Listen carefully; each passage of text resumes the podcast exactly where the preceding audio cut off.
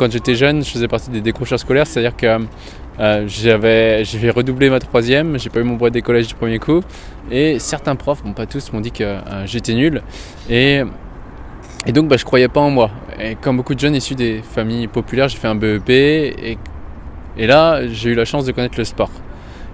Comme ça, petit à petit, j'ai continué jusqu'à. J'ai continué mes études et, comme je dis à chaque fois, sans le faire exprès, je me suis retrouvé avec un bac plus 5 et là, j'ai commencé à, lire en, sociologie et j'ai vu finalement que euh, bah, j'avais du potentiel, que finalement personne n'était nul ou, euh, intelligent, mais on allait croire ou on allait croire en nous ou pas. Et donc voilà, j'ai commencé à me former comme ça.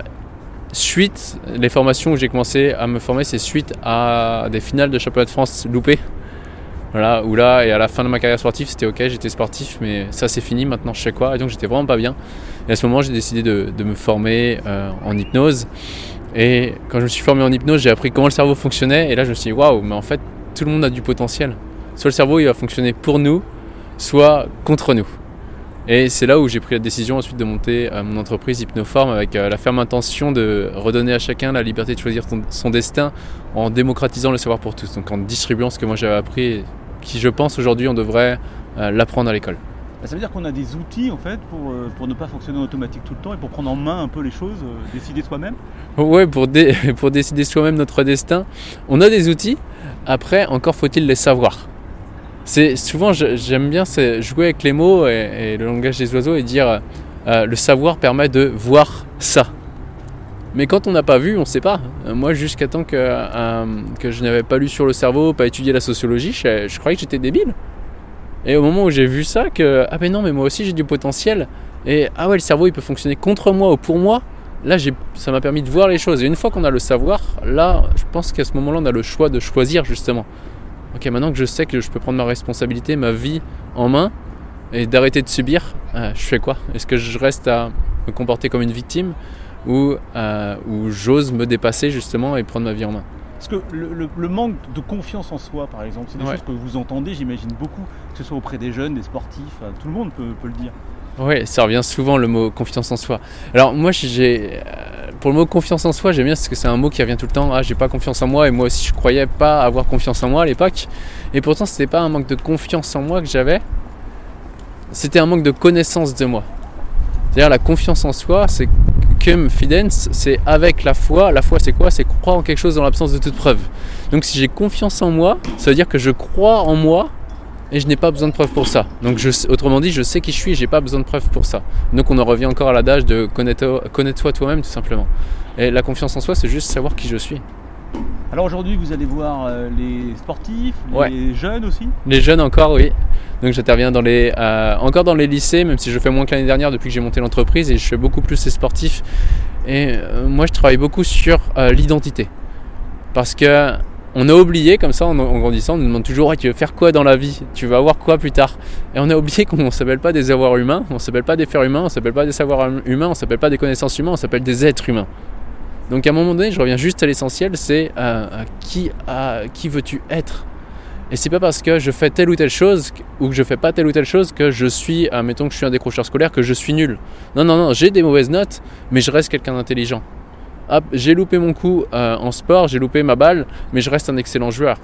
Et pour moi, c'est vraiment le cœur, c'est de revenir à qui on est, décider qui on est, et arriver à, ce que j'appelle, Bernard Chaput, Gérard Chaput appelle ça aussi la densification de l'être, à densifier son être, à un moment dire ok, je suis ça, je décide d'être excellent, je décide d'être confiant, et je décide maintenant de devenir.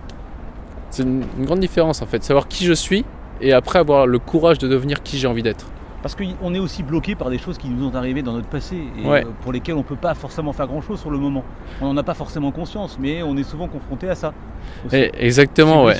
Sur, sur, les blessures. Et, et finalement, lorsqu'on prend énormément de recul, on va voir que derrière toutes les blessures passées, sans exception, euh, aujourd'hui, je suis capable, euh, en 2h30, 3h avec une personne en face à face, quelque chose qu'elle a eu de dur dans le passé, à la fin, qu'elle ait de la gratitude pour ce qui lui est arrivé, parce qu'elle va voir tous les avantages à un moment donné que ça a déclenché.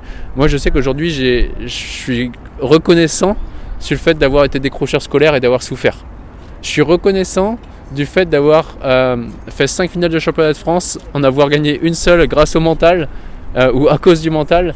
Et parce qu'aujourd'hui, ça, c'est ma force en fait. Quand j'interviens devant des jeunes et que je leur dis que euh, j'ai pas eu mon vrai décollage, ben, je peux ils peuvent me comprendre. Quand j'interviens avec des sportifs et je dis ok je sais ce que c'est de pas tout donner, de sortir à la fin du final et être déçu parce que je sais qu'il y a eu des blocages, je peux les comprendre. Et donc finalement mes plus grosses blessures du passé sont aujourd'hui ma plus grosse force. Mais ça, à l'instant T, on a mal. On a mal et on le voit pas. Ce qui est, ce qui est normal. Et souvent on est aussi bloqué parce que finalement on s'enferme dans une espèce de zone euh, de confort. Ah ouais. Et ça aussi c'est un frein.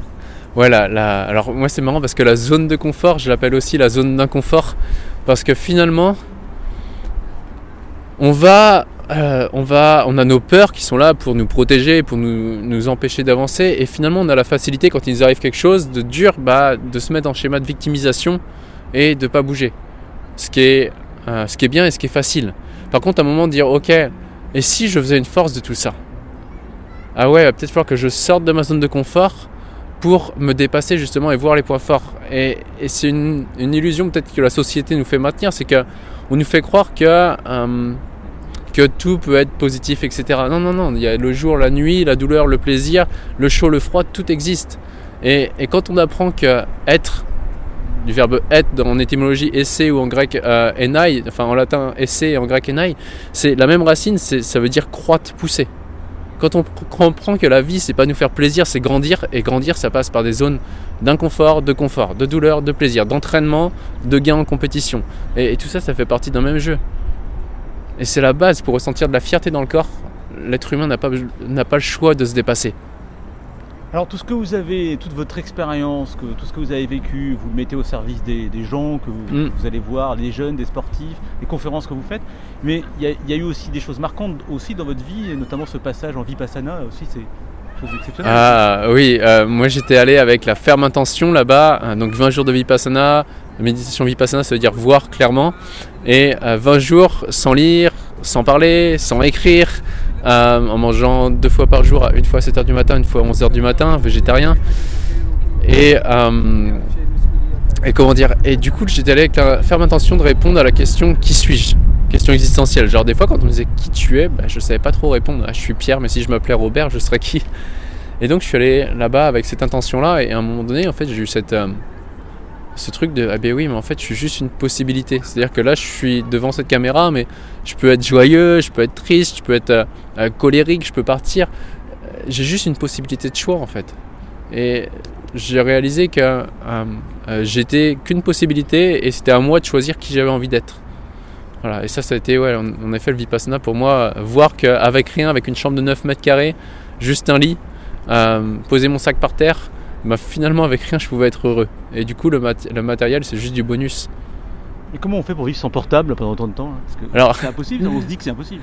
Ouais, au début, c'est vrai qu'on a une addiction à vouloir aller sur le téléphone et finalement, au bout de 2, 3, 4 jours, on retrouve une vraie, ce que c'est la, qu'est la vraie liberté en fait. C'est-à-dire qu'il n'y a plus tout ce, tout ce à quoi on est addict nous rend esclaves. Et à un moment donné, quand cette addiction est coupée de regarder son téléphone, mais qu'est-ce que ça fait du bien? Là-bas, j'ai atteint des, des, états de calme que j'ai jamais euh, revécu, réexpérimenté à côté. Et maintenant, du coup, tous les dimanches, je suis injoignable. Tous les dimanches, il y a mon téléphone qui est éteint, mon ordinateur qui est éteint,